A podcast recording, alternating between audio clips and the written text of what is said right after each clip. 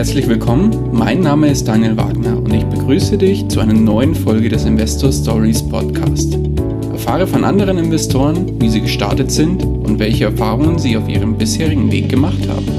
Lass dich von ihren Geschichten, Strategien und Vorgehen inspirieren und schreibe deine persönliche Investor Story.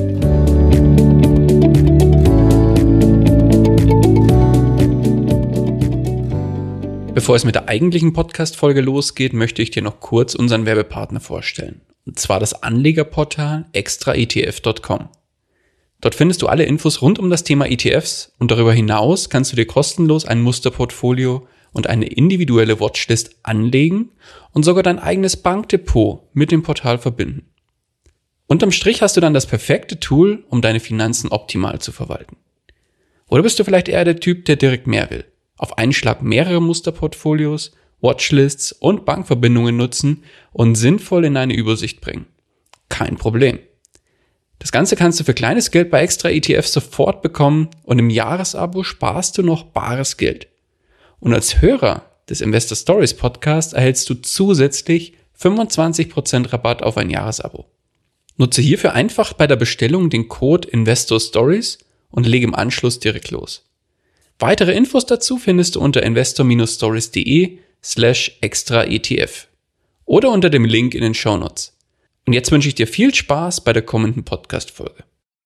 In der heutigen Folge möchte ich mit euch über ein sehr nachhaltiges Thema sprechen, nämlich nachhaltiges Investieren mit Hilfe von ETFs.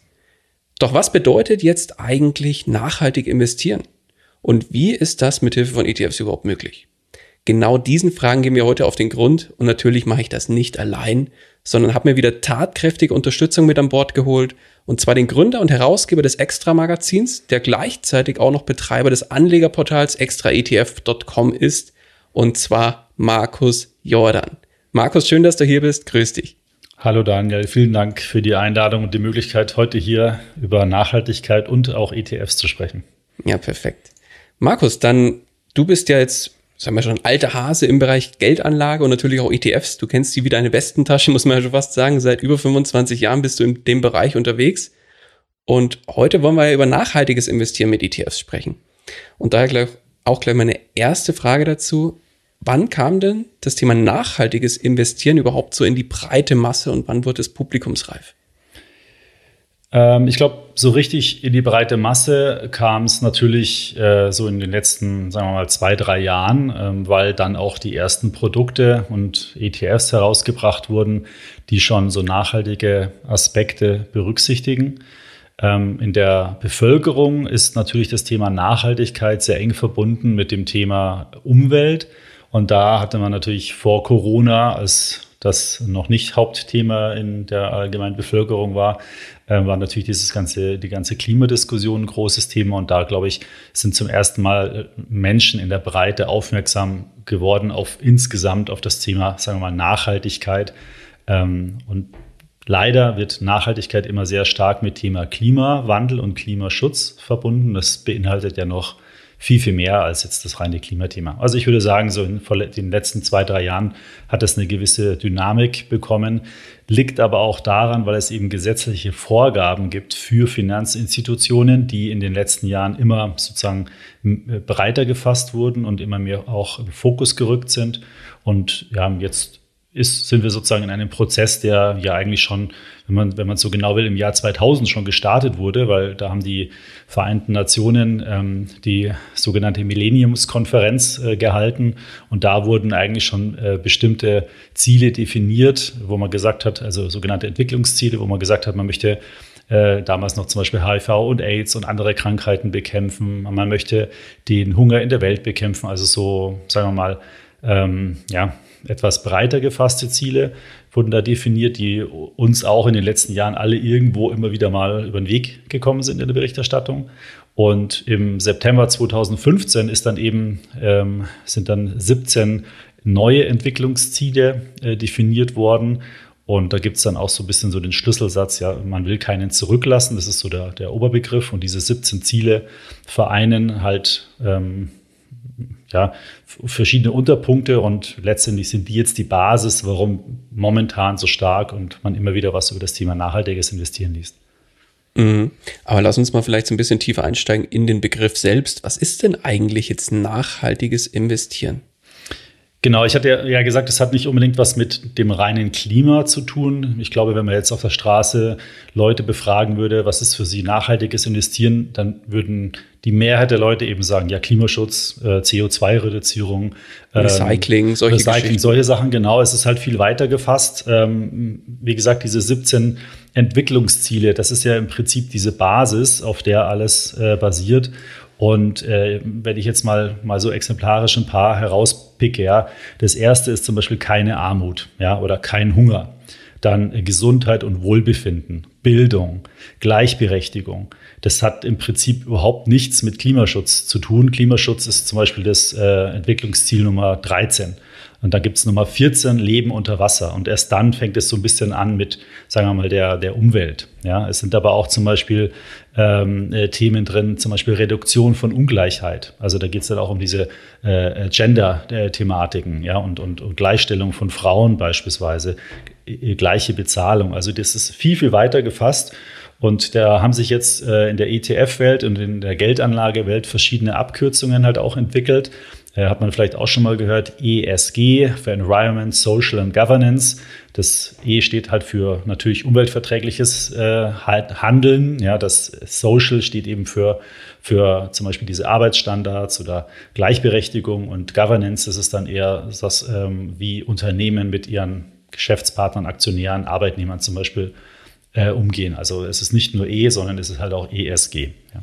Das heißt hier so, äh, das eine ist ja dann auch dieses Soziale und auch so ein bisschen in Richtung Ethik geht es ja dann auch. Also ist das ethisch korrekt, oder? Kann man das so sagen? Äh, ja, genau. Es, äh, ja, genau. Es geht eben um alle Belange im Prinzip, wie wir Menschen auf dieser Welt zusammen leben wollen und zusammen äh, die Umwelt, die Ressourcen nutzen und ähm, welche Rolle jeder sozusagen äh, bei Erreichung dieser Ziele hat. Also das beinhaltet eben nicht nur uns Bürger, sondern auch die Unternehmen, auch den Staat oder die Staaten. Also letztendlich, was können wir alle dafür tun, um unsere Erde lebenswert zu halten? Und das ist eben ein viel größeres Ziel, als nur zu gucken, keine Ahnung, habe ich sauberes Wasser. Das ist ein mhm. wichtiges Ziel, aber es ist eben breiter gefasst. Also ich weiß zum Beispiel, dass ein Aspekt bei vielen Unternehmen auch ist, äh, die eine längere Lieferkette haben, dann schauen die, bei ihren Lieferanten gibt es ja zum Beispiel keine Kinderarbeit. Oder gibt es da, wie, wie, gesagt, wie du schon gesagt hast, gerechte Bezahlung und so weiter und so fort? Genau. Also das sind natürlich auch da ganz wichtige Aspekte im Bereich diesem, von diesem sozialen Bereich. Ja, was ich so spannend finde, ist bei den Themen, wenn man nämlich mal so die Nachrichten liest, da, da, da fragt man ja schon sich manchmal, wie kommt man denn jetzt plötzlich auf so ein Thema? Ja, also ähm, immer wieder ähm, gibt es gibt so, ich werde jetzt gar, gar kein konkretes Beispiel ein, aber wenn man dann, wenn man dann sich vor Augen hält, eben diese 17 definierten Ziele, ähm, dann steckt halt vieles in diesen Zielen drin. Und dann wird es einem auch klar, dass man sagt, ach stimmt, ja, das ist ein Ziel, also muss sich ein Unternehmen oder muss sich der Staat, ähm, wenn er die auch abgestimmt sozusagen einhalten will, muss er sich auch mit dem Thema beschäftigen. Und daher rührt es dann also, daher rührt diese Diskussion überhaupt. Das heißt, viele Punkte werden überhaupt erst sagen wir mal, populär oder überhaupt in der öffentlichen Wahrnehmung wahrgenommen, weil es einmal in bestimmten Gremien sozusagen thematisiert wurde und dann laufen die Behördenmühlen, sage ich mal, und laufen langsam, aber, aber stetig. Und irgendwann mal ist es dann so relevantes Thema, dass es halt dann auch in der Öffentlichkeit wahrgenommen wird. Mhm. Und du hast jetzt zum Beispiel ESG als Begriff oder als Abkürzung mal hier in den Raum geworfen. Mhm. Kann man da von Standards sprechen bei Unternehmen? Das weiß ich jetzt ehrlich gar nicht so ganz genau, wie das auf Unternehmensebene dann alles äh, landet. Ich kann nur sagen, im Finanzbereich ist es so, es gibt äh, so bestimmte ähm, Regularien, die jetzt auch im März ähm, eingetreten sind, äh, sogenannte Offenlegungspflichten.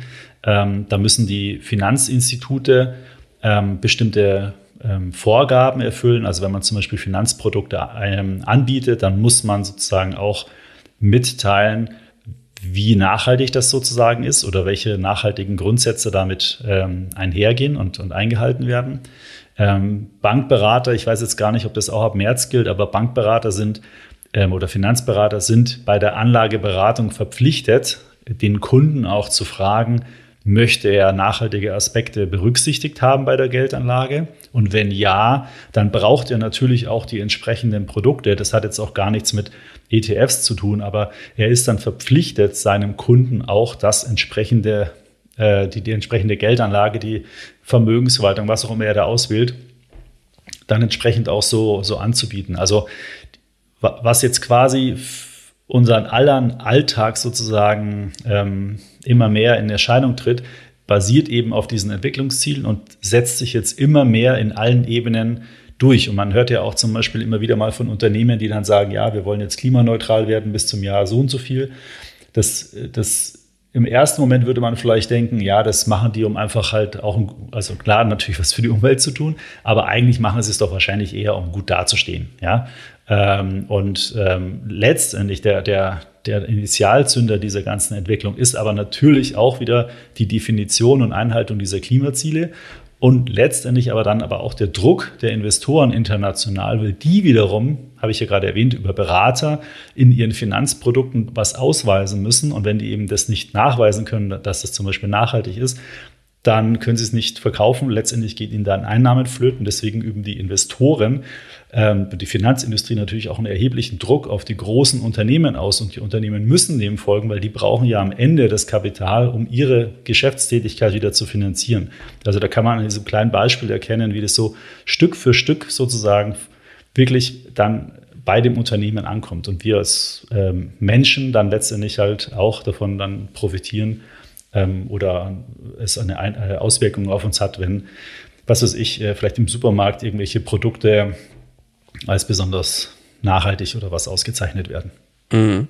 Jetzt, wenn man jetzt vom nachhaltigen Investieren spricht, heißt es ja, das haben wir gerade so schön gesagt, dass das Thema ethisch korrekt, sozial, soziale Nachhaltigkeit, kann man ja da sagen, ökologische Nachhaltigkeit und so ein bisschen der wirtschaftliche Aspekt auch mit drin ist im Bereich Nachhaltigkeit.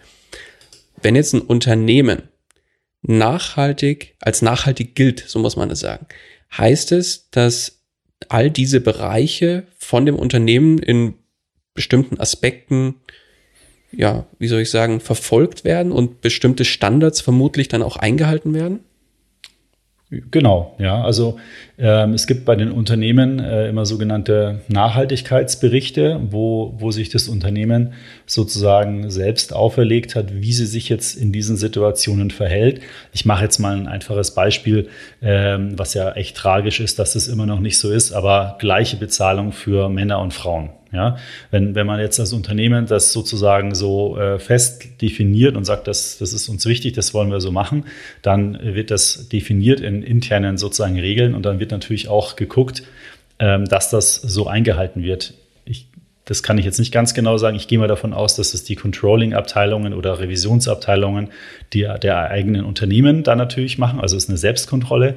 Aber letztendlich führt es ja an diesem ganz kleinen Beispiel ja dazu, ähm, dass, äh, dass es dann in den ganzen Unternehmen eben Stück für Stück umgesetzt wird. Und du hast vorhin das Beispiel mit der Kinderarbeit gebracht in den Lieferketten. Ähm, das gab es früher nicht. Da hat man irgendwo irgendwas bestellt und dann kam die Ware und kein Mensch hat gefragt, äh, wo denn das eigentlich herkommt und wie ist denn das eigentlich produziert worden. Ja, und äh, mittlerweile ähm, das kennt man vielleicht auch von der Lebensmittelindustrie. Äh, da werden ja auch die Eier schon gekennzeichnet, dass man sozusagen weiß, woher kommen die. Ähm, und ähm, jetzt kann man sich vorstellen, bei komplexen Produkten in einer komplexen Welt ähm, hat das dann am Ende sogar eine Auswirkung auf, auf den äh, Menschen, der in der Plantage in, keine Ahnung, Guatemala irgendwie Kaffee anbaut, weil der letztendlich dann äh, vielleicht das letzte Glied in der Kette ist und der dann auch diese Ziele irgendwie einhalten muss. Deswegen ist es ja auch so wichtig, dass es von den Vereinten Nationen Nationen ist, also dass alle sozusagen dem zustimmen und hinwirken, weil die Welt mittlerweile so vernetzt ist, dass es gar nicht mehr anders geht. Ja, dann lassen Sie jetzt doch mal auf das Thema Investment selber schauen. Welche nachhaltigen Investments gibt es denn? Also welche Bereiche? Genau, also für, für Anleger ist es eigentlich ähm, eine sehr komfortabler Situation. Also ähm, wenn man sich jetzt mal ähm, die Segmente anschaut, die wir bei uns auf dem Portal auch so thematisieren, das sind einmal die klassischen ETFs, dann haben wir auch digitale Vermögensverwaltungen, äh, wo wir Testberichte und so weiter schreiben.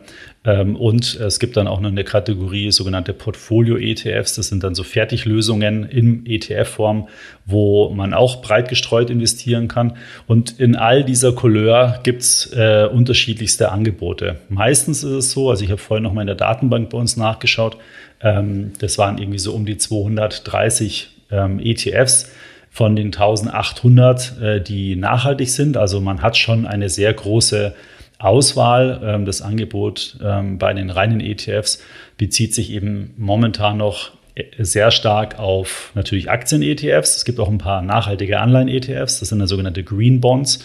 Ähm, aber bei den Aktien ist es eher so, dass es auf die marktbreiten Indizes geht. Also wenn jetzt heute ein Kunde zum Beispiel in eine MSCI World investiert hat, dann gibt es auch verschiedene Varianten von einem MSCI World mit einem Nachhaltigkeitsfilter äh, drüber. Es gibt auch auf, auf die großen anderen marktbreiten Märkte, ähm, also was weiß ich, USA, Europa, ähm, auch Nachhaltigkeitsprodukte. Und dann gibt es noch eine ganze Menge an heute würde man vielleicht sagen Themen-ETFs, aber letztendlich sind es halt, ähm, sagen wir mal, ETFs, die spezielle Themen abbilden, aber diese Themen kann man eigentlich auch ganz gut einem oder mehreren dieser Klimaziele, die ich vorhin erwähnt hatte, eben zuordnen. Was wäre so ein typischer äh, ETF dafür? Zum Beispiel erneuerbare Energien vielleicht? Äh, ja, also ein super beliebter ETF ist ja momentan der iShares Clean Energy, ähm, wo es auf ähm, also saubere Energien geht. Ähm, und den könnte man jetzt zum Beispiel Klimaziel 13, Klimaschutz, ähm, aber auch Klimaziel 7, günstige und saubere Energien zuordnen. Ja, vielleicht, wenn der noch was mit Wasserkraft hat, vielleicht noch ähm, dem Ziel Nummer 6, sauberes Wasser und Hygiene. Also da muss man jetzt so ein bisschen selbst interpretieren, wo das reingehört. Aber da sieht man halt, das ist ein Themen-ETF, Nachhaltigkeit, aber ist auch irgendwie gekoppelt mit der Zielerreichung. Es gibt so ein, so ein anderen, das Thema noch zum Beispiel Circular Economy, also Unternehmen, die in der Kreislauf oder für die Kreislaufwirtschaft, also ich nenne es jetzt mal salopp Recyclingindustrie tätig sind. Ähm, ähm, aber ähm, es gibt zum Beispiel ETFs, ähm, die so Unternehmen bevorzugen, die äh, auf Gleichberechtigung äh, einen Fokus äh, legen oder, oder das Thema Gleichberechtigung von Mann und Frau äh, stärker abbilden. Zum Beispiel, wie ist der Vorstand oder sonstige Management-Ebenen besetzt? Sind die Männer dominiert oder ist es durchgemischt? Also da gibt es eine ganze, ganze Menge an, an Produkten. Es gibt sogar auch ähm, ETFs inzwischen, aber nicht so viele. Vielleicht ist sogar auch nur einer auf Immobilien, der investiert dann in sogenannte Green Buildings. Ähm, das heißt, das sind in der Regel halt Gebäude, meistens Bürogebäude, wo das Gebäude aber auch nachhaltig angelegt wird. Also das fängt dann im Idealfall schon mit dem Bau des Produkt, äh, des Hauses an ähm, geht dann aber auch mit dem Energieverbrauch, Heizkosten, wie ist es, wie ist es gedämmt, wie äh, wird, was weiß ich, die Fassade noch mit Sonnenlicht geheizt oder, oder so, wie sind Solar Solarpaneele eingebunden. Das, das gibt es mittlerweile auch. Also die, das, das Universum ist da wirklich groß. Man kann mit ETFs sehr, sehr gut auch nur nachhaltig investieren, wenn man das möchte. Wenn man jetzt zum Beispiel mal auf so einen, den Clean Energy ETF mal schaut, mhm was finde ich da jetzt drin? Zum Beispiel sind es Unternehmen, die zum Beispiel primär in Windkraft investieren? Sind es Hersteller von Windkraftanlagen? Sind es Unternehmen, die daran in irgendeiner Art und Weise beteiligt sind? Was kann ich mir da drunter vorstellen?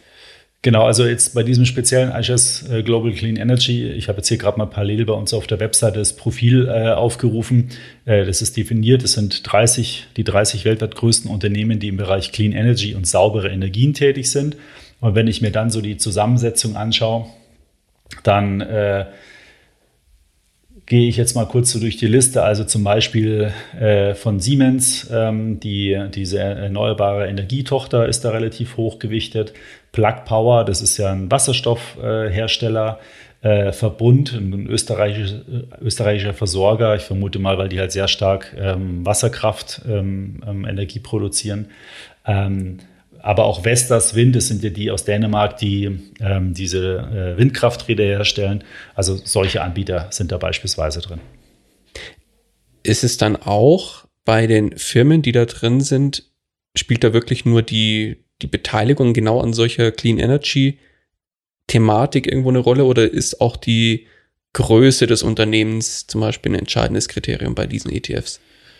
Hm, grundsätzlich ist es so, Also es gibt da unterschiedliche äh, Varianten, wie so Nachhaltigkeits-ETFs, ähm, ähm, sagen wir mal, erstellt werden. Ja, komme ich vielleicht gleich nachher nochmal drauf. Äh, vielleicht mhm. grundsätzlich zu der Indexzusammensetzung. Ja, gerne. Die meisten Indizes, ähm, die auf der Welt äh, existieren, sind marktkapitalisierungsgewichtet. Und das bedeutet, dass innerhalb dieses Index, also zum Beispiel beim MSCI World, ja, das ist ja der äh, weltweite Index, ähm, der sich aus, ähm, ich glaube, 1700 Aktien sowas um den Dreh zusammensetzt.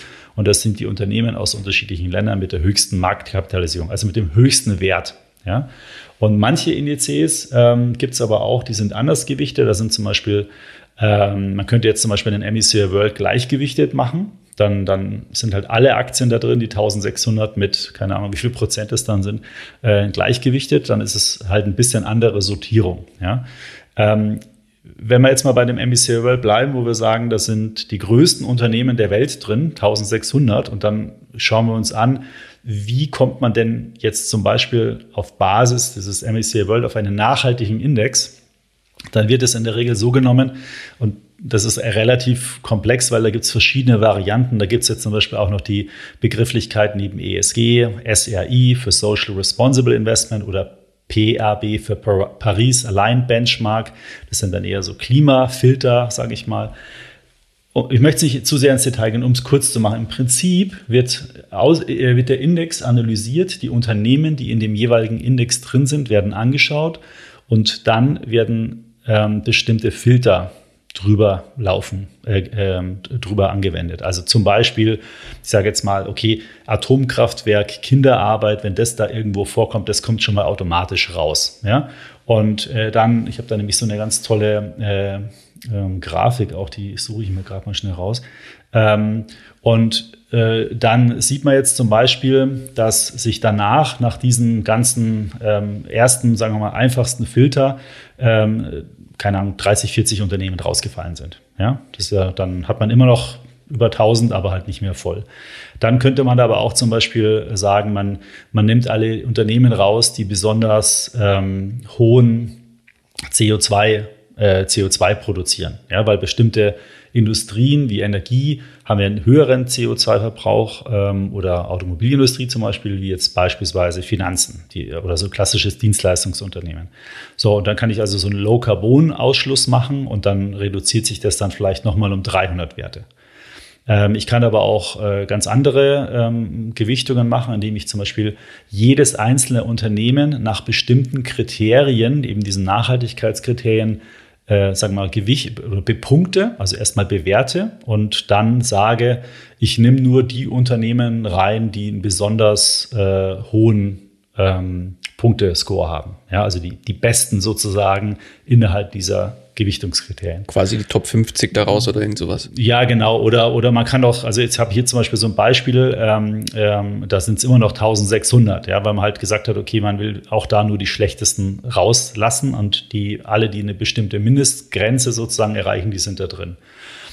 Und bei diesen SRI, die sind besonders streng. Da wird nämlich immer geguckt, okay, es gibt diese ganzen Rankings, äh, Ratings, also die ganzen Unternehmen werden gerankt.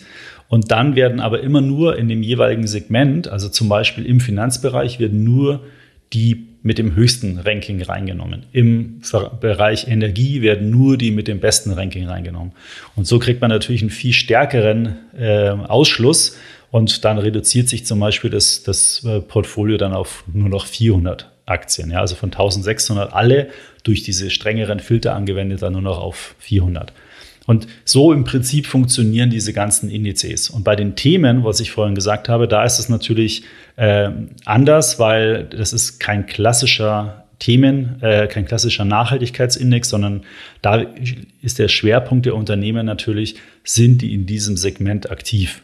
Ja, also mhm, sprich, äh, macht ja keinen Sinn, da jetzt äh, nochmal einen Filter anzuwenden, weil dann, dann schmeiße ich im Prinzip alle Unternehmen im Zweifelsfall raus. Ja, ja verstanden. Also wenn man wirklich sagen will, ich will nachhaltig investieren, sind die Themen-ETFs dann vielleicht nicht unbedingt die erste Wahl, sondern wirklich primär so nachhaltig, äh, Nachhaltigkeitsindizes.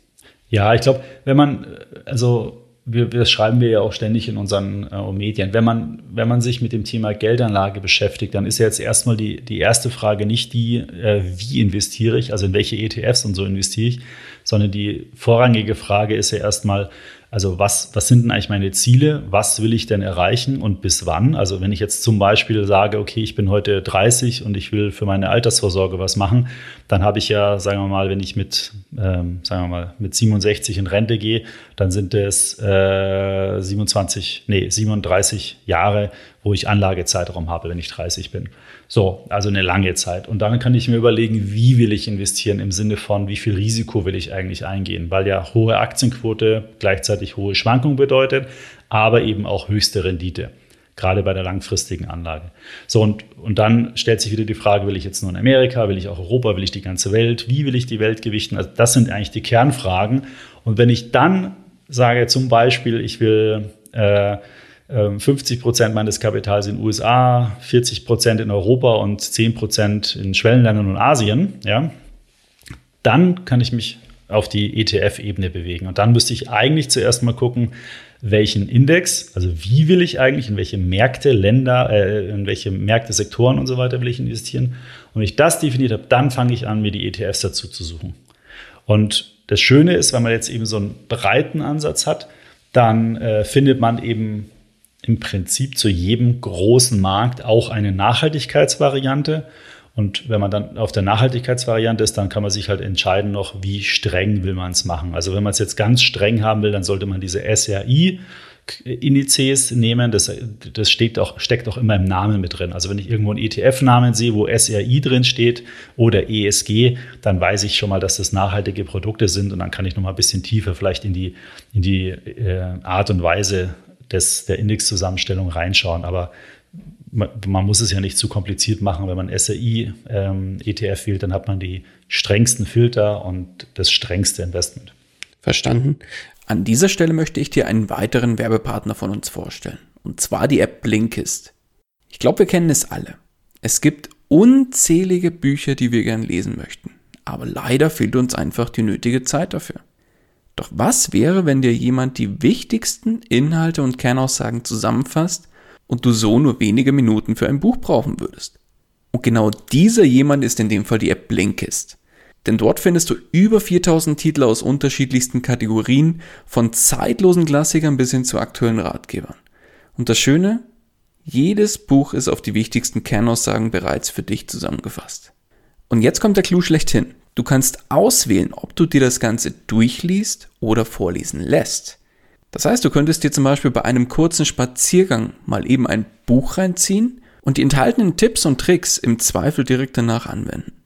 Bestes Beispiel für Einsteiger, Rich Dad Poor Dad. Der Klassiker schlechthin, den jeder gelesen haben sollte. Mit Blinkist kannst du nach 15 Minuten einen Haken dahinter machen. Und falls du danach noch tiefer einsteigen möchtest, kannst du dir viele der Bücher als Hörbuch in voller Länge auch noch anhören.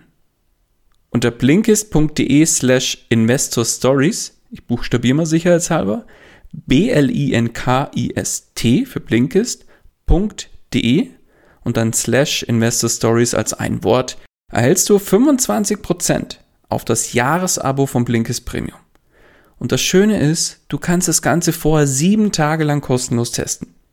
Den Link zur Aktion findest du ebenso in den Show Notes zu dieser Episode.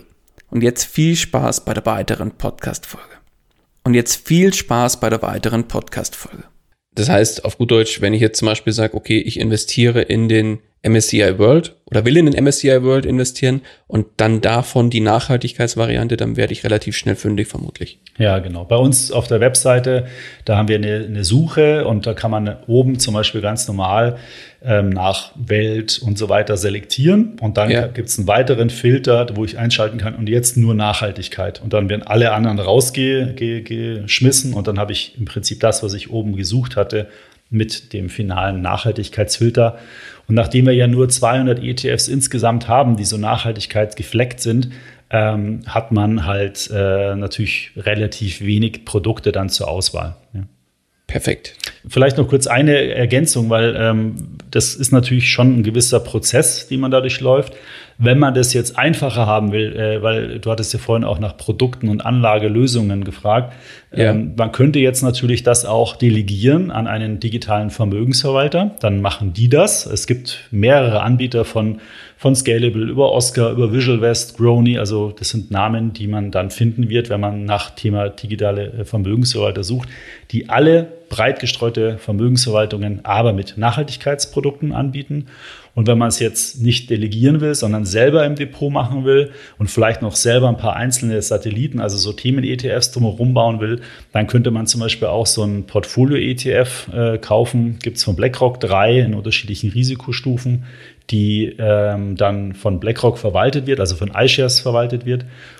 Dort sind dann auch nachhaltige ETFs drin. Dann hätte ich ein Wertpapier im Depot und die, das Management sozusagen macht, ähm, macht dann BlackRock für einen. Und die sind alle sehr günstig. Die kosten nämlich nur 0,25 Prozent Gebühren.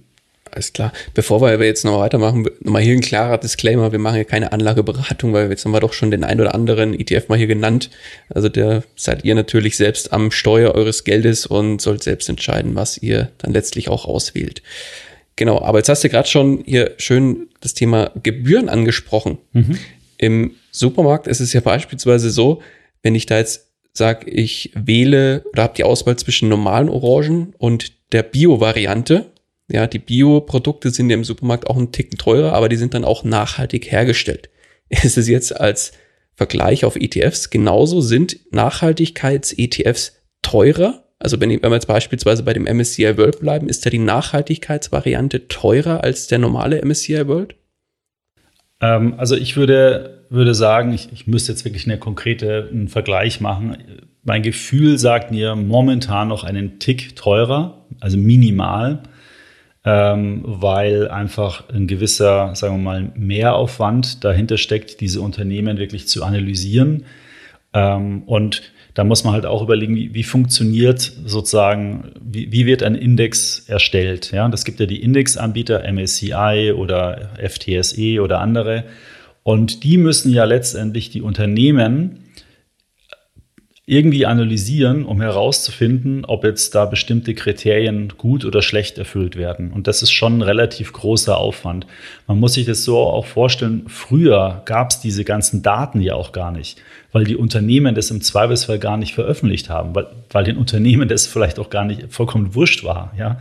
Aber dadurch, dass jetzt eben in den letzten Jahren, wie vorhin eben erzählt, das immer mehr regulatorisch sozusagen vorweggeschritten ist und die Unternehmen dann auch zum Beispiel Nachhaltigkeitsberichte veröffentlichen, wo das drinsteht, dann äh, damit haben sich natürlich auch diese ganzen Datenanbieter immer mehr sozusagen tiefer in diese Materie der Unternehmen äh, reingewagt und man kann jetzt teilweise schon sehr, sehr gut analysieren, ähm, wie viel Prozent Umsatz mit welchem Segment in einem Unternehmen erwirtschaftet wird, so dass ich äh, vielleicht, sagen wir ich sage jetzt mal irgendein Beispiel, ähm, nehmen wir mal Daimler, ja, das ist ja offenkundig ein Automobilkonzern, aber ich könnte mir vorstellen, dass es sicherlich eine Auswertung gibt, wie viel Prozent seines Umsatzes macht Daimler, ich glaube, die nutzen Wasserstofffahrzeuge im Wesentlichen, äh, äh, wie viel Prozent des Umsatzes machen die mit, sagen wir mal, nachhaltigen Kfz. Ja?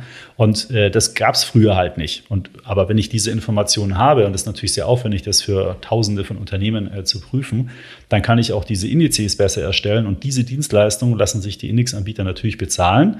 Letztendlich müssen das die ETF-Anbieter bezahlen und das holen sie sich natürlich dann zum Teil auch von den, äh, über die Anleger wieder in Form von höheren Gebühren. Aber man muss sagen, für den ähm, Anleger in ETFs reden wir hier keine Ahnung, ein ETF kostet vielleicht 0,15 Prozent und dann kostet ein nachhaltiger ETF momentan vielleicht 0,2 Prozent. Also das ist mini, der, dieser Aufschlag, ja, sodass ich salopp sagen würde, eigentlich ist es wurscht. Ja, ob man jetzt nachhaltig investiert oder ob man konventionell investiert, die Kosten sind bei ETFs sowieso so extrem niedrig, selbst wenn sie jetzt ein bisschen teurer wären ähm, ist das nicht äh, so äh, dramatisch. Und der Markt ist da extrem unter Druck und es wird noch mehr werden, noch mehr Konkurrenz werden, weil natürlich die ganzen großen Anleger, also eine Pensionskasse, eine Allianzversicherung und und und all die großen Investoren, die unter anderem auch ETFs nutzen, die schauen natürlich sehr genau, wenn die sagen, okay, wenn wir jetzt unsere Anlagen nachhaltig umstellen müssen, was gibt es denn da für Produkte am Markt? Wie sind denn da die Gebühren? Und wenn dann ein ETF-Anbieter meint, er, ist zu teuer, er ist teurer als die anderen, dann kriegt er halt kein Geld. Deswegen, die stehen da immer in einer extrem, äh, extremen Konkurrenzsituation. Verstanden.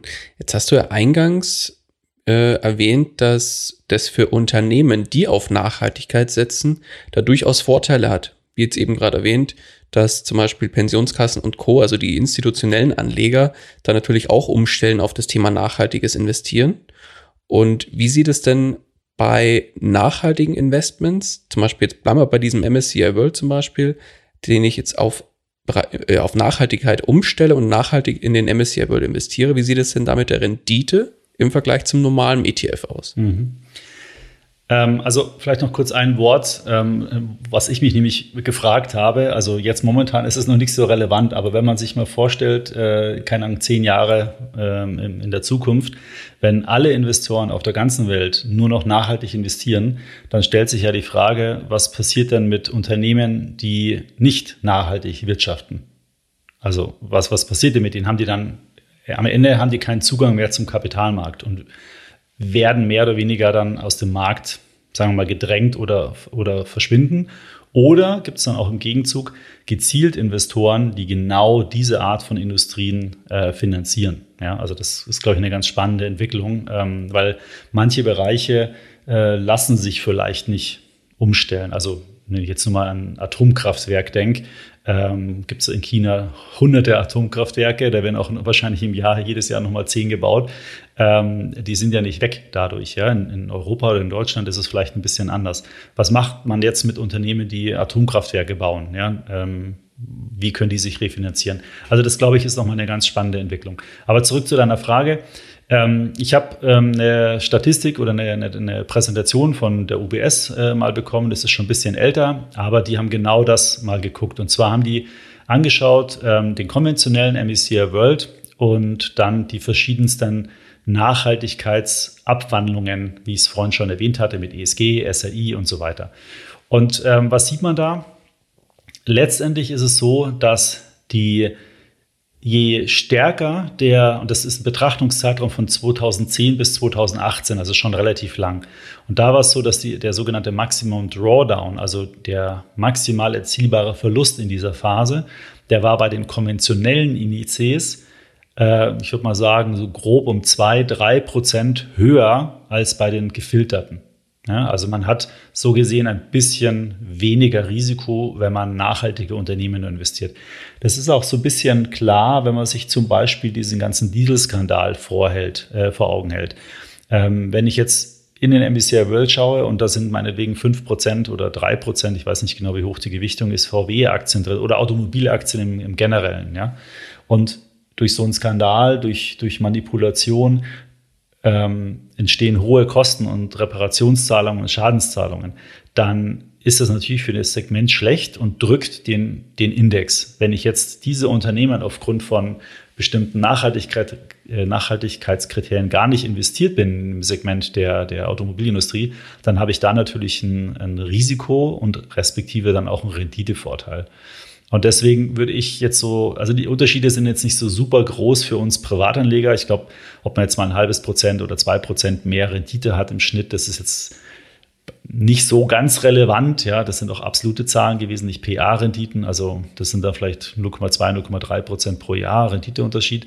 Ähm, aber für institutionelle Anleger ist es natürlich ähm, sehr relevant. Ich würde sagen, unterm Strich, man reduziert ein wenig das Risiko und erschließt sich aber die gleichen Renditechancen. Also es ist an sich schon ein ganz sinnvolles Vorgehen, sagen wir mal, schlechte Werte rauszufiltern. Mhm. Okay. Ich meine, weißt du, vielleicht noch kurz als Ergänzung. Ein Gerne. Unternehmen, was schlecht zu seinen Kunden, Geschäftspartnern und Mitarbeitern ist, was schlecht zur Umwelt ist, äh, was nicht nachhaltig wirtschaftet, das kann sein, dass es vielleicht mal paar Jahre eine richtig gute Entwicklung hat, weil es halt einfach alle quetscht und ausdrückt und zu Lasten der, der, der Beteiligten eine gute Wertentwicklung hat. Ja, klar. Aber nachhaltig ist es halt nicht und das rächt sich halt dann irgendwann mal. Ja, macht ja völlig Sinn, dass, dass im Prinzip die Unternehmen da jetzt wirklich auch den Riegel vorschieben und sagen, ich will dann auch nach außen viel besser dastehen. Das macht ja völlig Sinn, dass man dann genau solchen, solche Nachhaltigkeitsaspekte entsprechend verfolgt. Ja, ich hatte mir mal auch mal äh, überlegt ähm, ähm, und habe mal so ein Portfolio erstellt, so ein ganz konventionelles Weltportfolio mit ein paar ETFs ja. und habe mir dann dazu ähm, als Alternativen einmal die klassischen ESG, die nicht so breit äh, ähm, ähm, filtern und dann die SRI, die sehr streng filtern, habe ich mir mal dazu äh, ähm, und nicht dazu, sondern habe drei Vergleichsportfolios erstellt und habe dann mal geguckt, was da so die großen Veränderungen sind. Und die Rendite, die war, wie gesagt, relativ gleich. Ähm, die äh, gravierendsten Veränderungen waren eigentlich so bei den Top-Holdings, also zum Beispiel manchmal bei dem konventionellen ähm, Portfolio, beispielsweise war Facebook ja. relativ weit gewichtet, bei den nachhaltigen waren die gar nicht mehr drin, beziehungsweise sehr niedrig gewichtet. Oh, interessant. also, ähm, das kann halt sein, dass äh, da vielleicht aufgrund von irgendwelchen I don't know, äh, Themen, die die da hatten, ähm, das ist schon ein bisschen äh, äh Anfang 2020 gewesen, wo ich diese Analyse gemacht habe. Da war das halt so. Ähm, genau, also das, das ist schon spannend. Manchmal fliegen halt ein paar Aktien raus, die bei anderen drin wären. Und dann sieht man auch schon Veränderungen, zum Beispiel ähm, ähm, sind äh, die ein bisschen besser diversifiziert. Also der klassische MSCI World, der hat ja eher einen sehr hohen Anteil an USA und die nachhaltigen Produkte, die ich da rausgesucht hatte, die waren äh, etwas, sagen wir mal, ähm, ja, also gerade das SRI hat einen 2% weniger Anteil USA-Gewichtung. Das ist jetzt auch alles nicht so gravierend, aber man sieht schon so ein bisschen, dass sich die Portfolios dann auch unterscheiden von, von so einem klassischen Weltportfolio.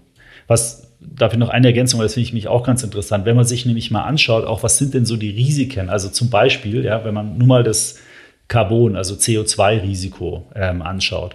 Und dann guckt man mal so über die Sektoren, welcher Sektor hat denn da das höchste Risiko?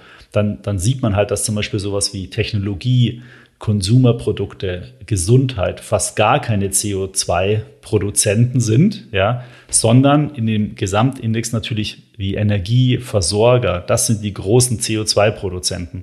Und wenn ich jetzt quasi ein Portfolio mir äh, anlege, wo ich einen Schwerpunkt auf Reduktion von CO2-Risiken oder Produktion setze, dann habe ich halt von vornherein einfach eher weniger Energieaktien in dem Portfolio ähm, und dafür zum Beispiel Telekom oder Finanzdienstleister ähm, im Portfolio. Wenn ich auf der anderen Seite aber so ethische Grundsätze anwende, dann stecken da die größten Risiken im Finanzbereich, weil da halt zum Beispiel bestimmte Projekte vielleicht finanziert werden oder bestimmte, ähm, was weiß ich, in bestimmten Ländern agiert wird, äh, wo man vielleicht, äh, sagen wir wieder, ja, eigentlich sollte man da eigentlich das Land nicht unterstützen. Aber es geht natürlich nicht anders, weil die Bank da trotzdem ja irgendwelche Geschäftsbeziehungen meinetwegen im, im wahren Wirtschaftsverkehr hat. Ja? Und das ist ganz spannend, äh, das, das zu sehen. Ja? Wie, wie verteilen sich die Risiken, nenne ich es jetzt mal, in den unterschiedlichsten Sektoren und auch, wenn ich unterschiedliche äh, Kriterien da anwende. Mhm, also so quasi die Filter drüber setze. genau, ja. Und je nachdem, wie ich das halt mache, äh, kann ich halt mein Portfolio in die eine oder andere Richtung so ein bisschen bewegen. Das, diese ganzen Themen machen ja die Indexanbieter für einen. Ja? Und am Ende ist ja das Schöne bei ETFs, dass wenn ich mich dann für einen Index mal entschieden habe, äh, respektive für einen ETF, dann schaue ich halt in die Indexbeschreibung rein oder lese die Dokumentation dazu nochmal durch und dann weiß ich auch wirklich, in was ich investiert bin. Mhm. Dann ja, lass uns doch jetzt mal schauen, wenn ich jetzt sagen würde, ich bin jetzt schon in mehrere ETFs investiert und jetzt interessiert mich, sind denn diese ETFs, in denen ich investiert bin, auch nachhaltig oder wenn ich sage, ich will umstellen, was müsste ich dann machen? Genau, also ich glaube, das bietet sich jetzt an. Man sollte unser Portal extraetf.com nutzen. Warum? Ähm, weil wir eben vor ungefähr einem Jahr auch alle Produkte, die nachhaltig, äh, ge äh, nachhaltig gekennzeichnet sind, auch entsprechend mit einem so einem grünen Fleckchen kennzeichnen. Und in diesem grünen Fleckchen steht dann eben drin entweder SRI oder ESG, so dass man relativ schnell erkennen kann, ist es jetzt ein nachhaltiger ETF oder nicht. Man kann es auch an äh, normalen Webseiten erkennen, ähm, weil in dem Namen ähm, dann immer die Begriffe so wie ESG oder Sustainability oder SRI oder sowas ähm, drinsteht. Und ähm, wenn man sein Portfolio jetzt wirklich selbst umstellen will, dann hatte ich ja vorhin schon mal kurz erwähnt, es kommt da wirklich eher auf die Anlagestrategie an. Aber wenn ich sage, ich habe heute ein Portfolio bestehend aus fünf ETFs, so wie ich es in meinem äh, Beispiel gemacht habe, wo ich mir das mal berechnet habe, ähm, dann würde ich halt einfach gucken, gibt es zu dem Pendant, den ich da habe, gibt es denn da eigentlich auch nachhaltige Varianten? Das haben wir bei uns auch auf den Profilseiten. Also wenn ich jetzt äh, einen ETF habe, gehe ich auf die Profilseite dieses ETFs und weiter unten gibt es da ein Feld alternative nachhaltige Produkte. Ja, also da, da kriegt man dann auch nochmal eine Anregung und kann da nochmal leichter ein bisschen den Einstieg finden. Und im Prinzip äh, suche ich mir dann einfach äh, ähm, Alternativen. Wenn, wenn, jetzt viele Anleger haben ja iShares-Produkte, ähm, wenn man jetzt da ein iShares MSCI World hat, dann braucht man eigentlich bloß die iShares Produktpalette nach nachhaltigen Produkten durchschauen. Da gibt es immer ein Pendant dazu. Also nicht immer, aber bei den großen relevanten Märkten gibt es ein Pendant dazu. Und dann ist es eigentlich simpel, verkaufen, nachkaufen, umschichten. Sparpläne werden auch eingeführt, äh, gibt es auch bei den meisten Nachhaltigkeitsprodukten. Es gibt auch jetzt Direktbanken, zum Beispiel die äh, Consorsbank, die hat auch, ähm, ich, ich weiß es gar nicht, ob die nur, aber einen sehr großen Anteil an nachhaltigen Produkten ähm, im Bestand. Und das liegt daran, weil die BNP, das ist ja die BNP Paribas, die französische Bank, die hat sich eben sehr stark committed, ähm, diese ganzen nachhaltigen Grundsätze im Unternehmen zu verankern. Und eine, ein Ergebnis davon ist, dass auch in der Produktpalette, in den Angeboten, in den Produkten, die das Unternehmen insgesamt anbietet, eben die Nachhaltigkeit eine sehr großen, große Rolle spielt. Mm, okay. Dann lass uns jetzt abschließend nochmal auf ein Thema eingehen, und zwar mhm. das Thema Nachhaltigkeit an sich oder nachhaltiges Investieren. Wir haben eingangs schon erwähnt, das war jetzt so die letzten zwei Jahre, ist es so ein bisschen in den Fokus gekommen. Und heute habe ich so das Gefühl, egal welche Finanzzeitschrift ich aufschlage, ich finde mindestens immer irgendeinen Bericht darüber, über das Thema nachhaltige Investments oder zumindest eine Anzeige oder irgendwas in der Richtung. Und irgendwie scheint es Mode, gerade so ein bisschen Modetrend zu sein. Wird das Thema, ist es vielleicht nur ein Modetrend oder wird das Thema immer weiter in den Fokus geraten? Ja, also das ist natürlich sehr präsent, äh, aber es ist eben, wie ich versucht hatte, auch vorhin äh, eingangs eben am, am Anfang gleich zu erläutern, das hat nichts mit einer, einem Modethema zu tun, ähm, also ich sage mal so, bei, bei manchen Themen äh, ETFs, also zum Beispiel Wasserstoff oder so, die, die jetzt zwar auch ein bisschen mit dem Thema Nachhaltigkeit gekoppelt sind, aber da sind die Aktien ja auch extrem nach oben gegangen im letzten Jahr. Da ist es natürlich schon eine gewisse, sagen wir mal, ähm, ja, vielleicht ein bisschen überschäumender Trend, ja, und deswegen vielleicht auch ein, ein Hype. Aber das grundsätzliche Thema Nachhaltigkeit und nachhaltiges Investieren, das ist natürlich kein Modethema, sondern das ist eher so, dass sich das immer mehr in dem Bewusstsein aller Finanzmarktteilnehmer, letztendlich in dem Bewusstsein der Wirtschaft festigt, ähm, weil es eben immer mehr verpflichtende Gesetzesregularien und so weiter gibt, ähm, dass, dass die Unternehmen das eben sukzessive umsetzen. Und ähm, ja, im Prinzip kann ein Anleger schon äh, das auch ein bisschen mitbegleiten, wenn er jetzt nämlich zum Beispiel sagt, Mensch, äh, ich, ich will einfach Nachhaltigkeit als Signal setzen und dann seine Anlagen umschichtet, dann fließt mehr Geld in nachhaltige Produkte. Das ist dann wieder ein Signal an Unternehmen, die vielleicht das noch nicht so verinnerlicht haben. Äh, die werden sich dann vielleicht überlegen, äh, weil sie mit ihren Investorengesprächen dann in Gesprächen hören, ja, was macht ihr denn nachhaltig? Und dann sagen die, ja, noch nicht so viel. Dann werden die auch merken, dass vielleicht der Kurs dieser Unternehmen da nicht mehr so positiv läuft, weil eben kein Kapital groß mehr reinfließt. Und so setzt sich die Kette einfach vor. Und das hat nichts mit, mit Mode-Thema zu tun, sondern es ist einfach nur, ähm, sagen wir mal, die Fortführung und vielleicht, vielleicht kann man so salopp sagen, die marktwirtschaftliche Fortführung der Fridays for Future Initiative. Weil da okay. ist es ja eher sehr, äh, wie soll ich sagen, emotional äh, getrieben und, und jetzt bedingt durch Regulatorien werden die Unternehmen, sage ich mal, gezwungen, durch den Kapitalmarkt ähm, nachhaltig zu agieren. Zumindest die, die auf jeden Fall an der Börse auch gehandelt werden. Ja, aber es trifft, glaube ich, alle, weil wenn jetzt heute Siemens, äh, was weiß ich, mit irgendeinem Unternehmen äh, Hilfsstoffe einkauft oder was weiß ich, Schmiermittel oder was auch immer, ja, die, die werden natürlich auch in, in der Kontrolle ihrer Lieferkette auf den Mittelständler im bayerischen Wald einwirken und sagen, wie, wie hast du das geregelt? Weil die müssen es ja wissen. Siemens muss es wissen, äh, wie der das handhabt, weil sonst haben die nämlich äh, eine Schwachstelle sozusagen in ihrer Lieferkette und das wollen die ja nicht. Deswegen ja, hat es schon auch auf, also nicht nur auf die börsennotierten Unternehmen eine Auswirkung, sondern auf wirklich auf die gesamte Wirtschaft. Mhm. Auf, uns, auf, uns, alle, auf die Gesellschaft letztendlich. Ja. Jetzt äh, abschließend würde ich doch noch mal wissen, bei euch auf dem Portal auf extraetf.com, da wird es ja auch den ein oder anderen Artikel über das Thema Nachhaltigkeit geben oder nachhaltiges Investieren vielmehr. Mhm. Wie ist denn da so die Aufrufquote dieser Artikel im Vergleich zu den normalen? Ist das Interesse deutlich höher oder ist es eher noch ein bisschen mau? Was ist da so die Erfahrung bei euch?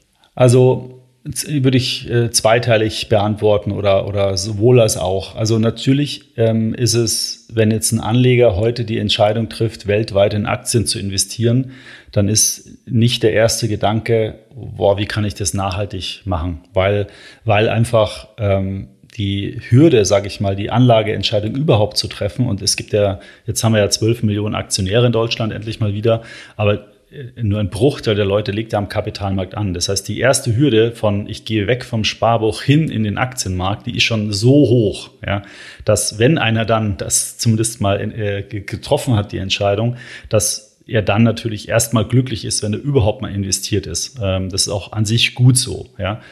Ähm, deswegen ähm, ist es nicht so, dass die Leute in der Breite sehr affin sind momentan auf dieses Thema. Weil wenn jetzt beispielsweise auch jemand eine Apple-Aktie kaufen will, weil er das Unternehmen und die Produkte toll findet, dann glaube ich mal, ist es ihm erstmal egal, äh, ob die jetzt nachhaltig wirtschaften oder nicht. Er will halt an dem Unternehmen, an den Produkten profitieren.